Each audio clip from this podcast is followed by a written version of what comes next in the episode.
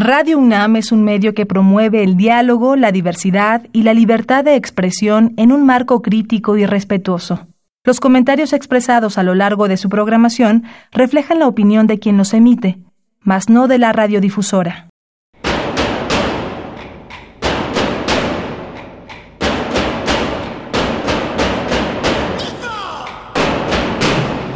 Discrepancias. Atacan a la universidad porque discrepamos. Viva la discrepancia, porque es el espíritu de la universidad.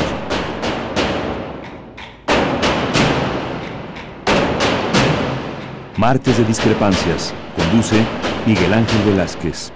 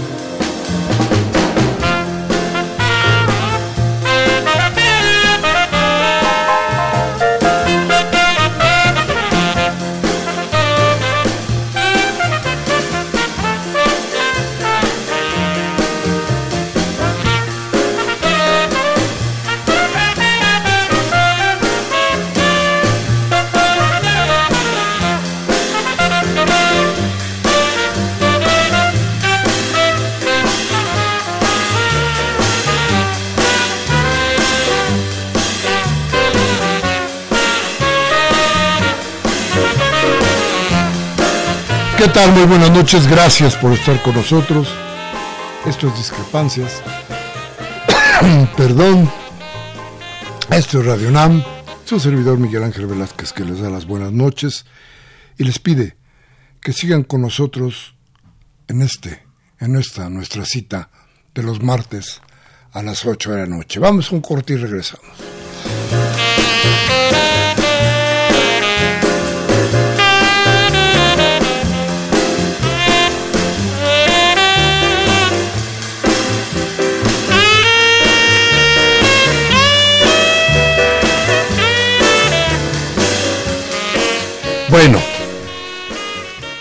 Entonces hablábamos de que hoy, juntos para tratar de analizar qué pasa en nuestro país, qué pasa más allá de nuestras fronteras, en fin, qué le pasa a nuestra vida en todas partes. Debemos decir que aquí en México debemos estar un tanto asustados. Lo que pasó ayer con los taxistas es una muestra de fuerza, que nos tiene que hacer pensar y reflexionar sobre qué sucede en la ciudad. Sorprendidos.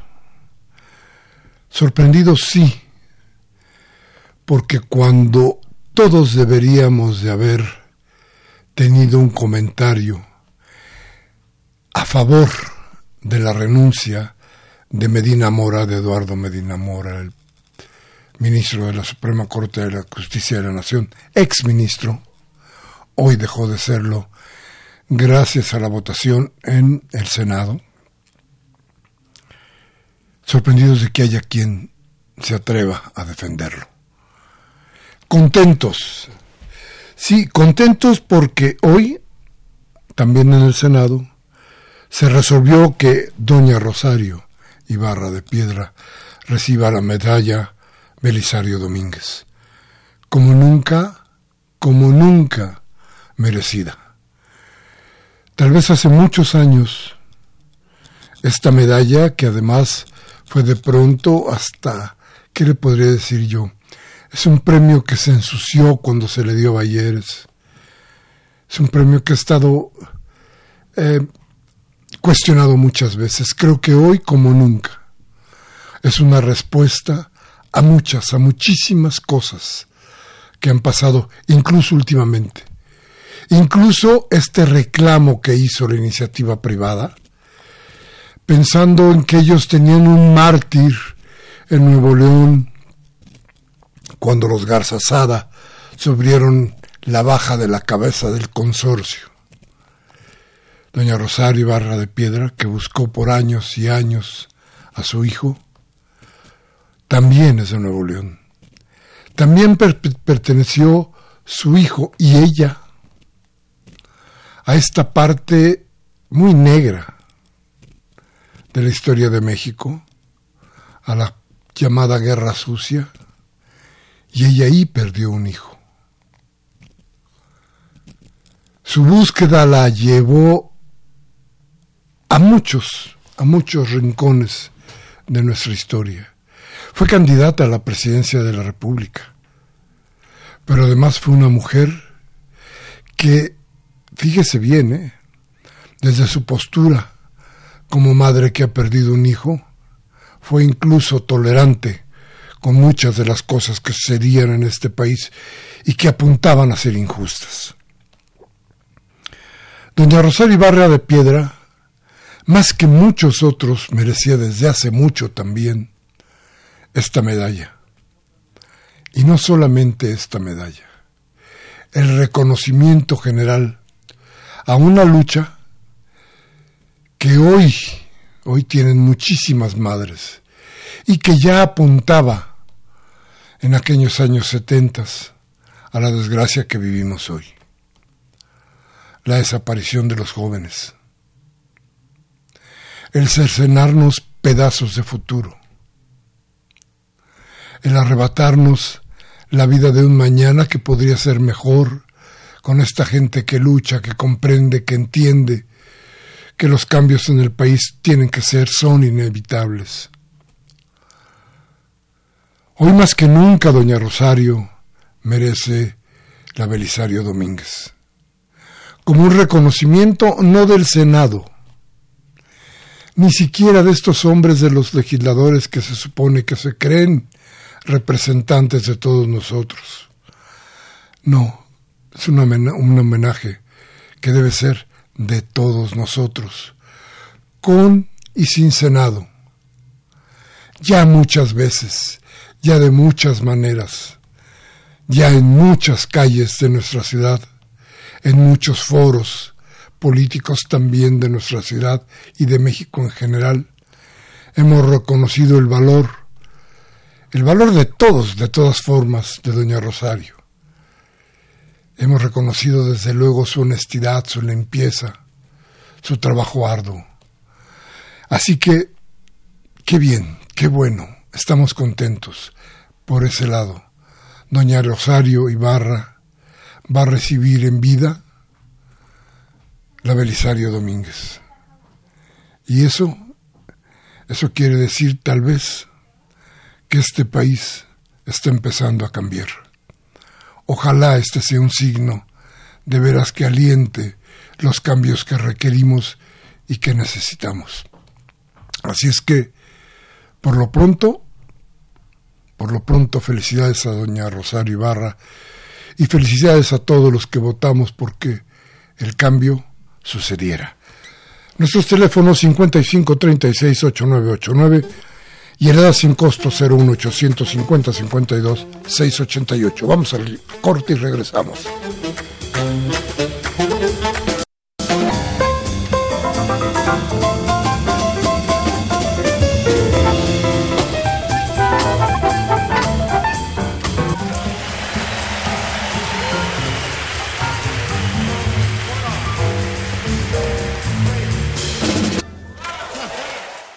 Bien, gracias, gracias. Pero bueno, ahí vamos. A ver, le voy a contar una historia. Les voy a contar una historia.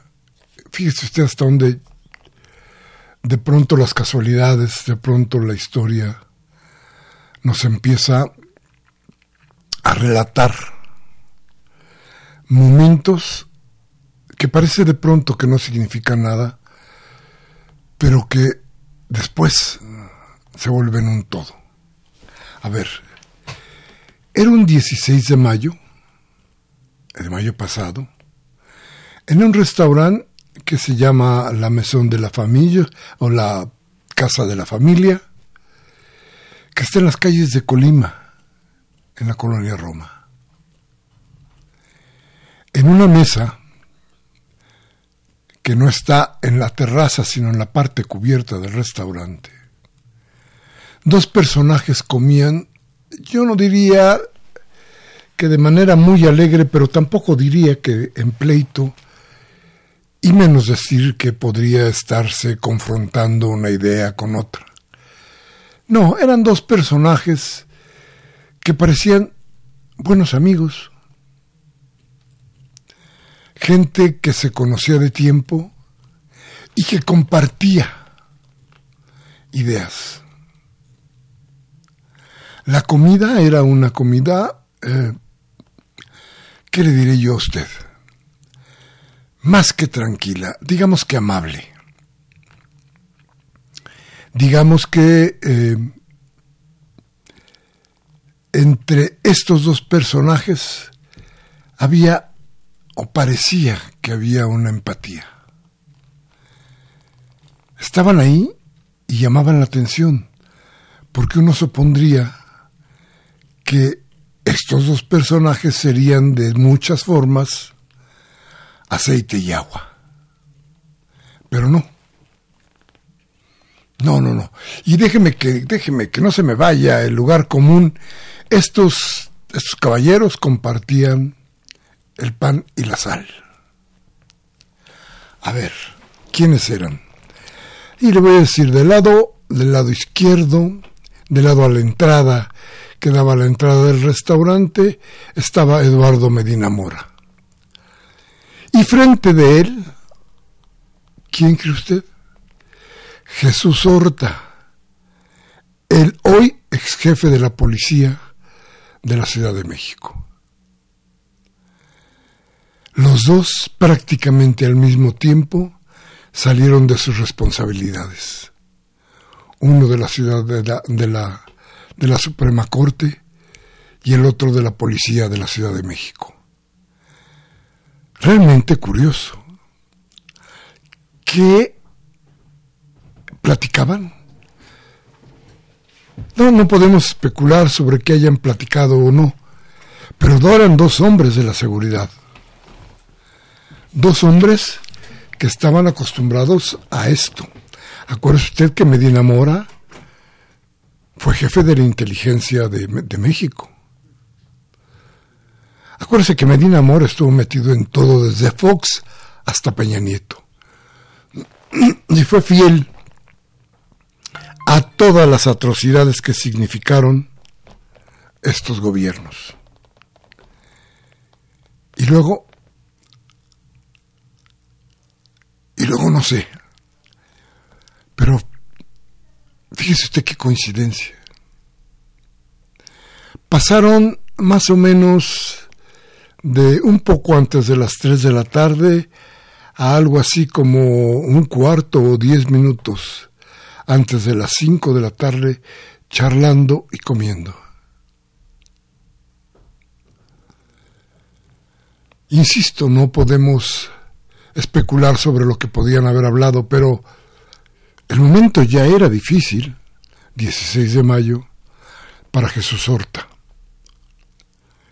Quizá todavía no se conocía sino días después todas las atrocidades, o si se conocían no se hacían públicas o no caían en, en el juego de lo ilegal, todas las tropelías que había hecho Eduardo Medina Mora.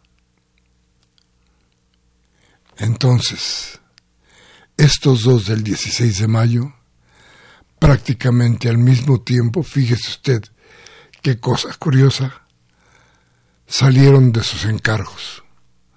No estarán más en el servicio público. No podemos compararlos, claro. Eh, la cola que trae Medina Mora es larguísima, larguísima. Tres sexenios de troperías, le decía yo a usted.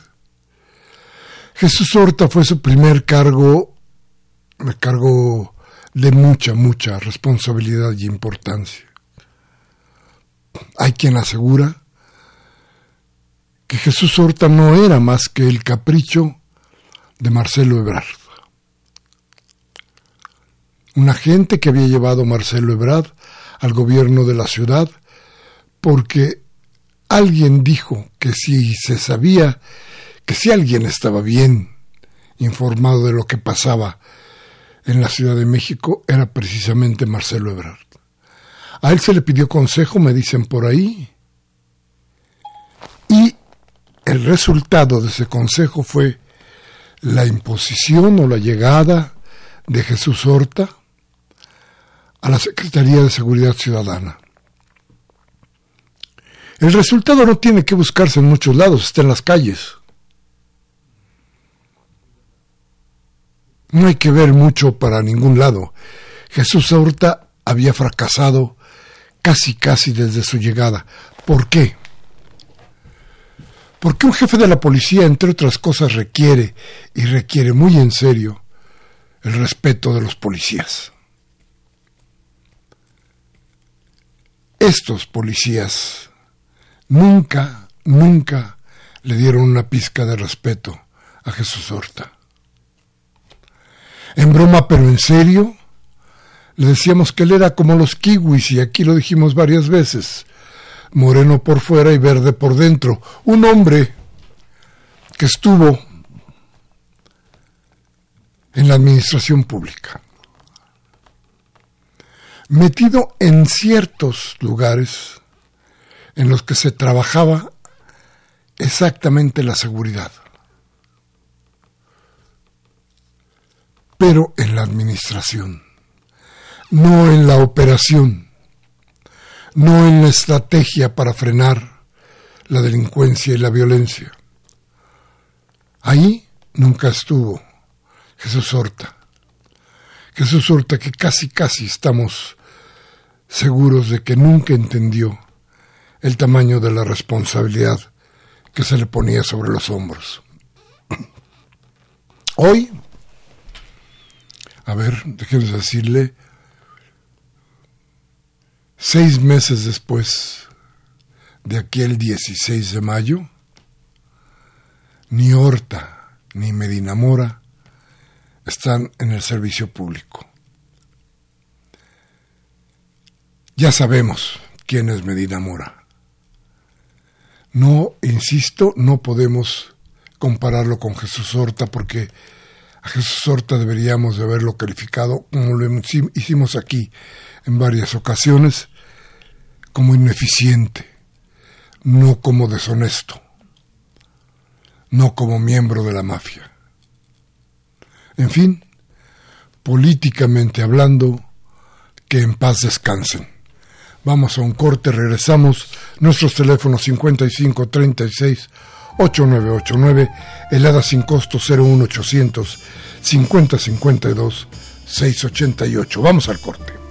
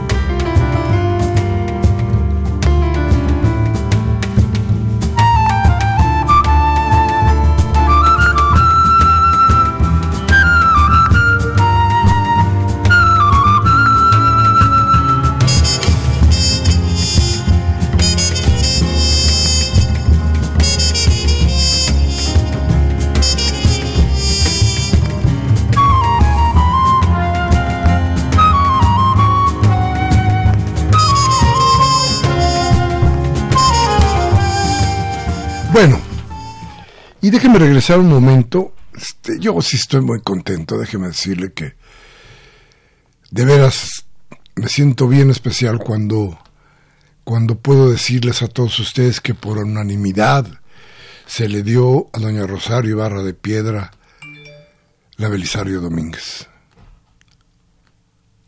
El nombre correcto de doña Rosario Ibarra es María del Rosario Ibarra de la Garza y nació en Saltillo, no en Nuevo León, en Saltillo, en Saltillo, Coahuila, en 1927.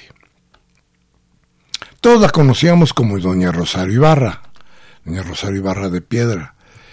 Y esta mujer o esta activista mexicana fue la fundadora, usted debe acordarse muy bien, del comité Eureka, que es el que llevo para todas partes, con la idea de tratar de encontrar una verdad sobre su hijo. Doña Rosario fue, déjeme decirle, senadora, usted debe recordarlo, por el Partido del Trabajo. Pero además, cuando menos en cuatro ocasiones se le candidateó para el Premio Nobel de la Paz. No sucedió, no sucedió porque había muchos intereses en este país que no permitían que una mujer tan libre, que una mujer con el peso de una conciencia sobre lo que había pasado, sobre este país tan importante, llegara al Premio Nobel de la Paz. Pero merecido, tan merecido como la Belisario Domínguez, que tampoco se le dio en el periodo, en este periodo larguísimo, muy largo del neoliberalismo y antes del autoritarismo priista. No, no, eh, doña Rosario era contrario, precisamente contraria a todo esto. Y por eso fue en un par de ocasiones, cuando menos le decía yo anteriormente, candidata a la presidencia de México por el Partido Revolucionario de los Trabajadores. Esta mujer, que será parte de los mexicanos muy reconocidos que reciben la Belisario Domínguez, inició cuando nadie lo pensaba su actividad política en 1973, en aquellos años 70 tan graves para México. ¿Recuerda usted? Allá inició por qué? Porque su hijo Jesús Piedra Ibarra, a él se le acusó de pertenecer a la Liga 23 de septiembre, la Liga Comunista 23 de septiembre. En 1974 fue detenido este hombre, este muchacho entonces, Jesús Ibarra, por las autoridades, ¿eh? pero, pero esto es muy importante. A ver, a Jesús lo detiene la autoridad, la, por los policías, y desaparece. Ojo, no fue un enfrentamiento, no se agarraron a balazos, no. Este muchacho desapareció en manos del gobierno. Y eso nos decía, o nos dice, cómo iban a ser las cosas después de tantos años. Porque hoy tenemos una situación tan, pero tan, tan parecida, que deberíamos de plantearnos hasta dónde llega este juego. ¿Cómo hacerle para frenar esto? No se puede es imposible que por decreto hoy dejen de desaparecer gente. No es posible que hoy por decreto se acaben las muertes de ajusticiamiento. No es posible que hoy por decreto aparezcan los desaparecidos. No, todo esto tendrá que, llevar tiempo mucho tiempo y un proceso largo, muy largo, para desmontar, lo hemos dicho ya varias veces, todo el horror que significaron estos periodos, estos larguísimos periodos en que solamente la injusticia, solo la injusticia campeó en México. Este México que tiene leyes que en algún momento fueron alabadas por todo el mundo, porque planteaban los beneficios para las mayorías, pero que hoy son leyes que han sido modificadas una y otra y otra vez para quitarles eso, su esencia, la idea de que tenían que ser para beneficio de las mayorías. Y entonces las leyes hicieron una mueca y empezaron a ver solamente a los intereses de los poderosos. Y ahí están hoy las leyes. Las leyes que prácticamente ahora no sirven para nadie, que cada quien hace lo que se le pega la gana. Las leyes que como son para unos, todos los demás que no tienen ley, que la ley no es para ellos, simple y sencillamente no las toman en cuenta. Triste para México, decía yo, pero, pero real. Hoy la oportunidad le hemos dado nosotros, la hemos depositado en manos de López Obrador para que las cosas cambien. Ya veremos si cambian, ya estaremos al, al pendiente de que las cosas vayan cambiando. Ojalá sea así. Ojalá podamos llegar un día de estos a estos micrófonos para anunciarle a usted que la cuarta transformación ha tomado de verdad forma. Vamos a ir a un corte rapidísimo. Vamos a regresar. Nuestros teléfonos 5536 8989 en la edad sin costo 01800 5052 688. Vamos al corte. Eso me preocupa un poco porque yo nunca entré en la lógica de una cierta izquierda radical latinoamericana, donde tengo todos mis amigos, digamos, que fue que cuando empezó la crisis del modelo de desarrollo,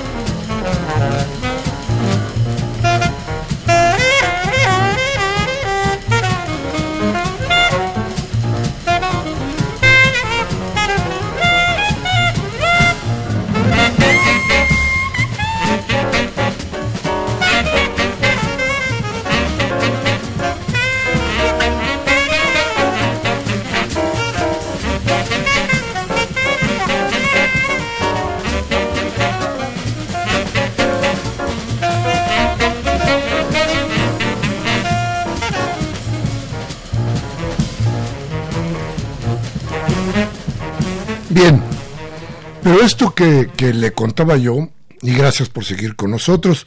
Le voy a repetir nuestros teléfonos 55 36 8989, el ADA sin costo 01800 50 52 688. Entonces, hablábamos de que la Belisario también tampoco se quedó sin, sin ser manchada en el, en el, en el largo, en la gran larga noche del neoliberalismo. Imagínese usted que en el 2015, y ya le habíamos dicho, pero vamos a retomarlo un poco. En el 2015 el Senado reconoció a Alberto Balleres, como les decía yo, que es un empresario, dueño del grupo Val. Este es un conglomerado de empresas en el sector minero, educativo y energético. El grupo este integra cadenas de tiendas departamentales como el Palacio de Hierro. También tiene aseguradoras como la GNP, industrias peñoles que son mineros y que son extractores, eh, sobre todo oro y plata. Balleres también es propietario del ITAM, para que usted sepa cómo está la cosa. El alma mater, ¿de quién cree? Pues de Enrique Peña Nieto, de José Antonio Mid, este, del canciller Luis Videgaray, y de Emilio Lozoya. ¿Le suenan? No, no, es una universidad, no, no, no, no, no confunda usted. No estoy hablando de una crujía en la cárcel. Estoy hablando de una universidad. Ahí estaban todos estos. Bueno, entonces, si pensamos que nada, nada se les olvidó, nada se les olvidó, pero para nada, no dejaron hueso limpio. Estos cuates este, hicieron todo lo posible por darle la torre a toda nuestra vida. Entonces, que hoy se registre este hecho es sumamente importante para todos. Viajamos, como le decía yo a usted, del Palacio de Hierro hoy del Palacio de Hierro hasta la Defensoría de los Derechos Humanos.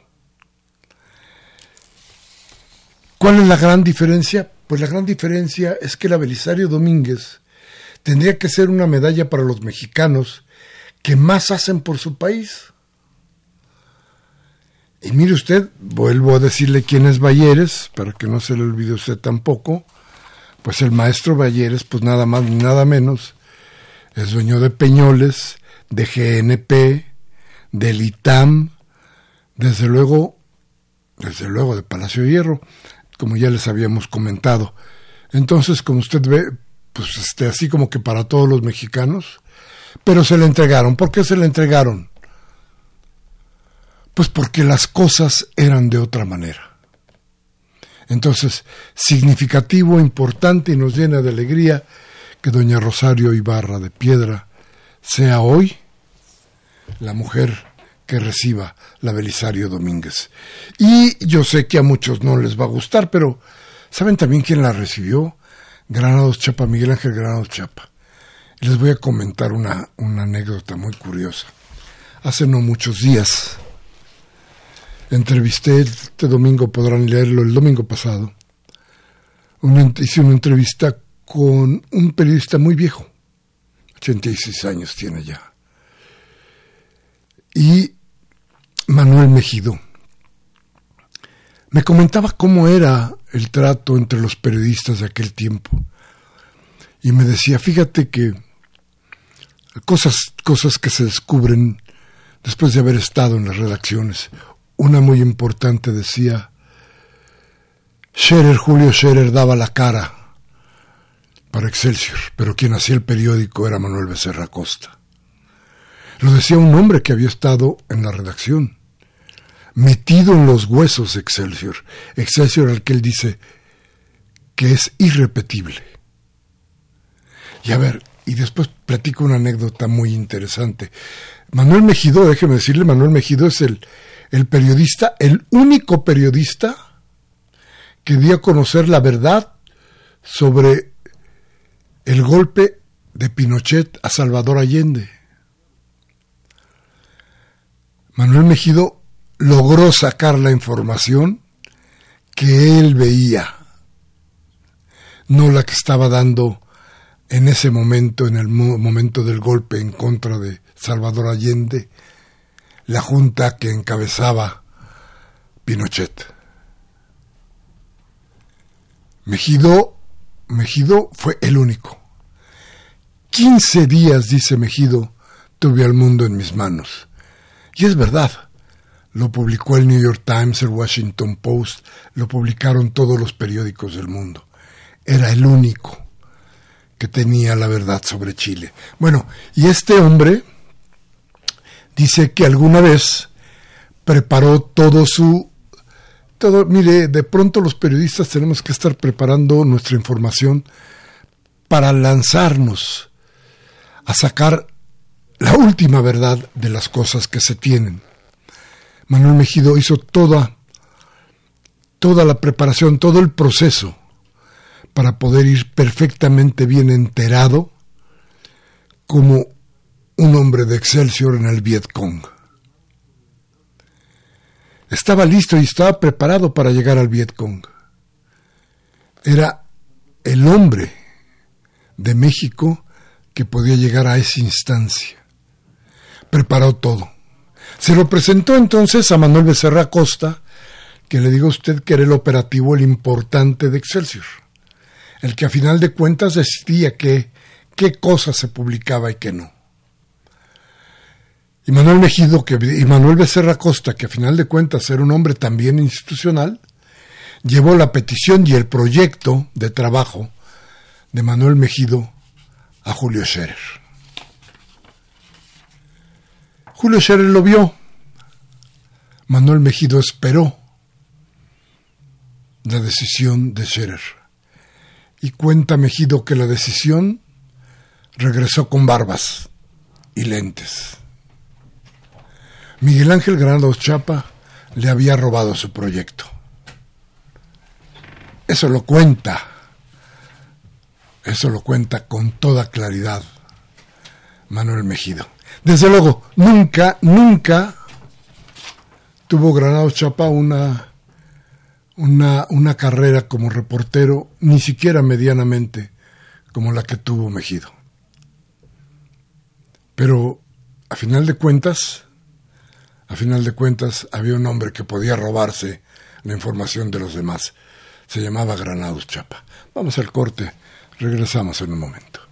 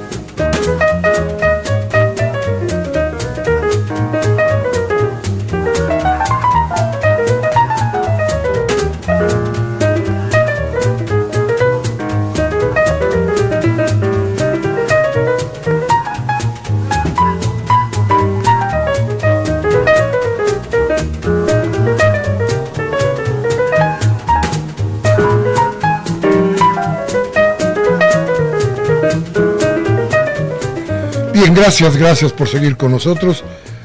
Mire, déjeme, déjeme llamar su atención y la de las autoridades, que nunca escucha nada, pero en fin, lo importante hoy es, decirles a ustedes, ponerlos en, a tono de lo que está pasando en Atizapán de Zaragoza. Hemos recibido cuando menos, cuando menos un par de llamadas de gente que está angustiada por lo que pasa en Atizapán de Zaragoza, en el Estado de México. Permítame usted no dar el teléfono o no dar el nombre de la persona que me llama, que nos llama, porque, porque habrá que protegerla. Pero les leo su llamada. Dice, queremos hacer una denuncia ciudadana contra las autoridades de Atizapán de Zaragoza ante las intimidaciones que hemos recibido por protestar en contra del puente que se está construyendo, pese a la oposición de los colonos, ya que tiene un costo aproximado de más de 80 millones de pesos con cargo al erario público, ya que hemos tenido otras prioridades en el municipio, como asfaltado, arreglo de baches, iluminación y policías bien equipados, porque cuando uno les pide ayuda, dicen que no tienen gasolina para ir a un asalto o incluso a un secuestro. La persona que nos llama dice que se le ha amenazado lo mismo que en la llamada anterior, que le han estado amenazando por protestar.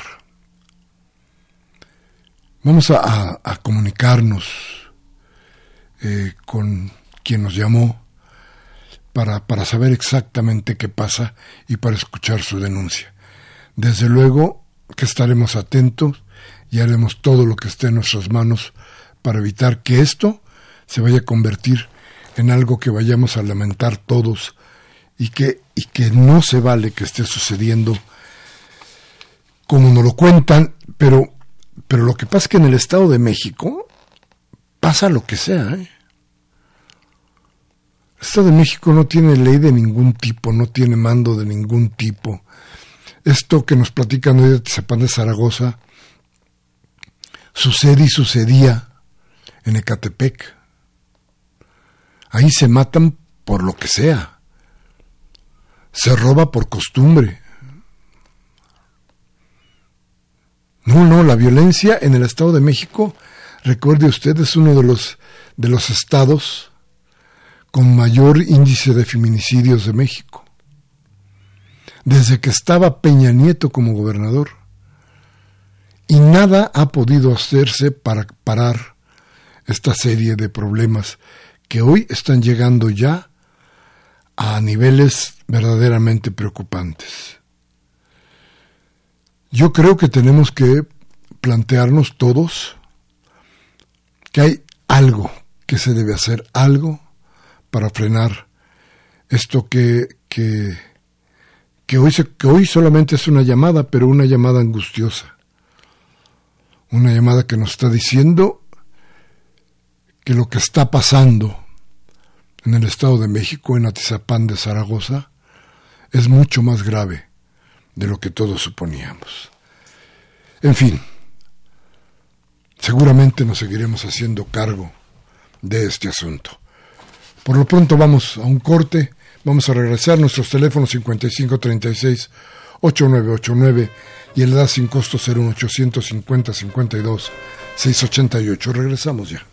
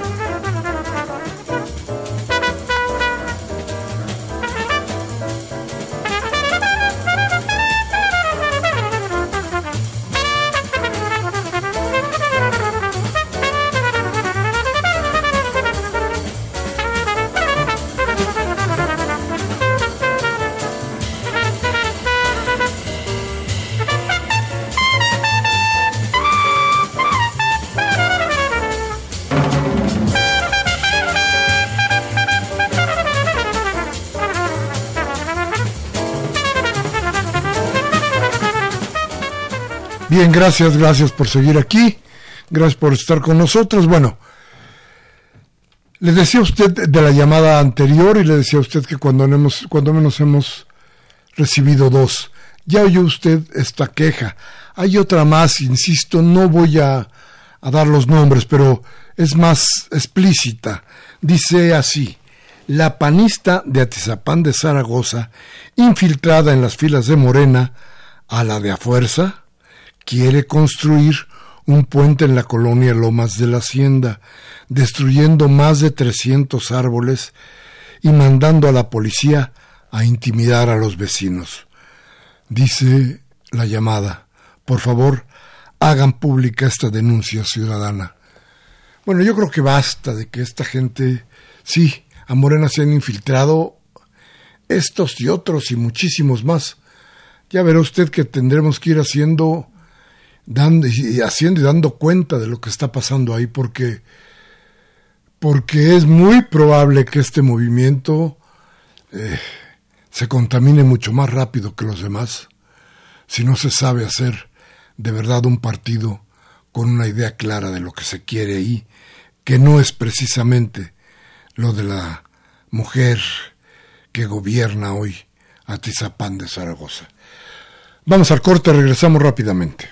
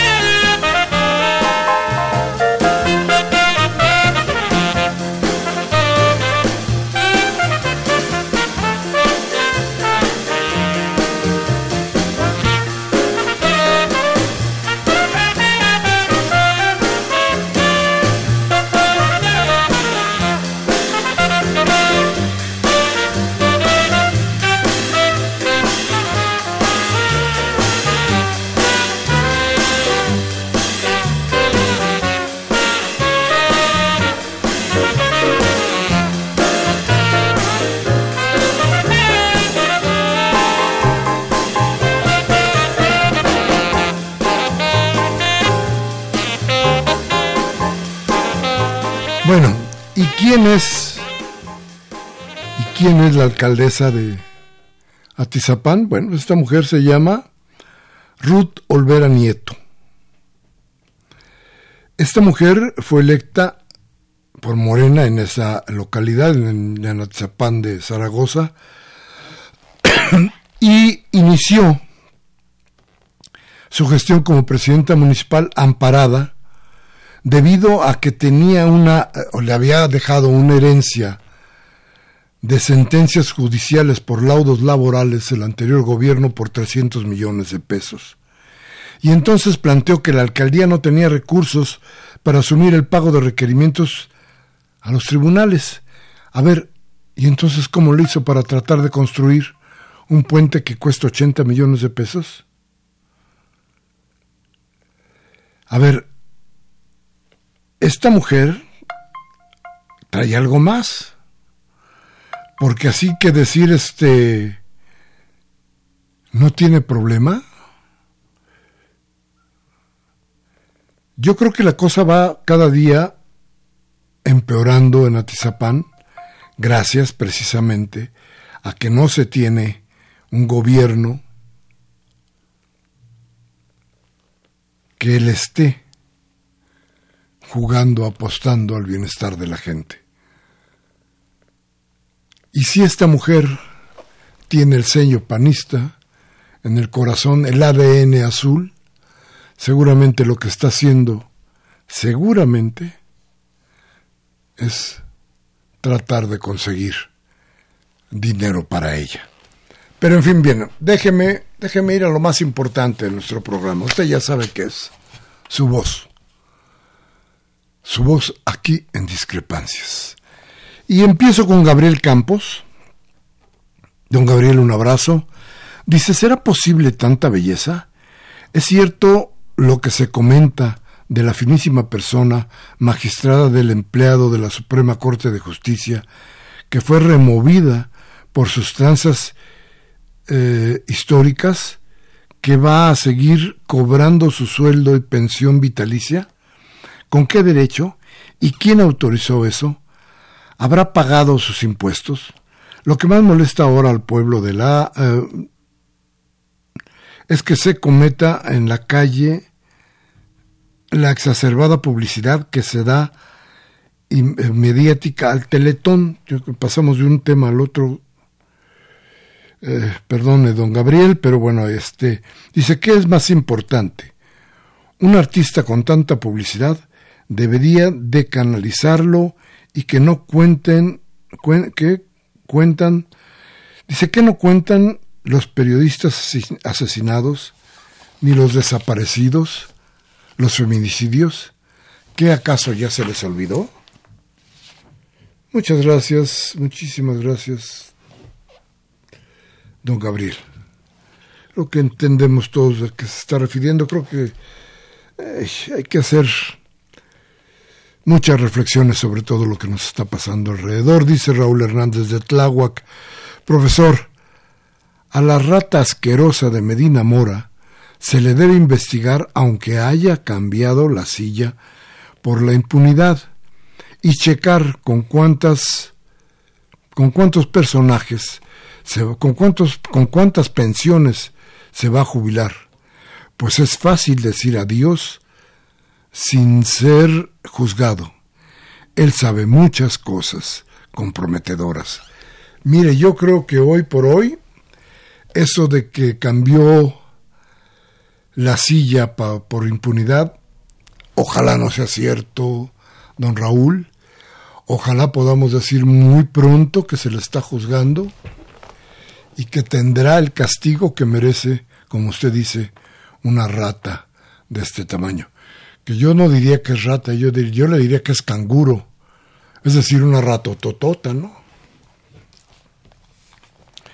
Claudia Mora, de Valle Dorado, en el Estado de México, dice, solo quiero felicitarlo, muchísimas gracias, doña Claudia, qué bueno que, que nos escucha con su familia. Gracias, muchísimas gracias, doña Claudia.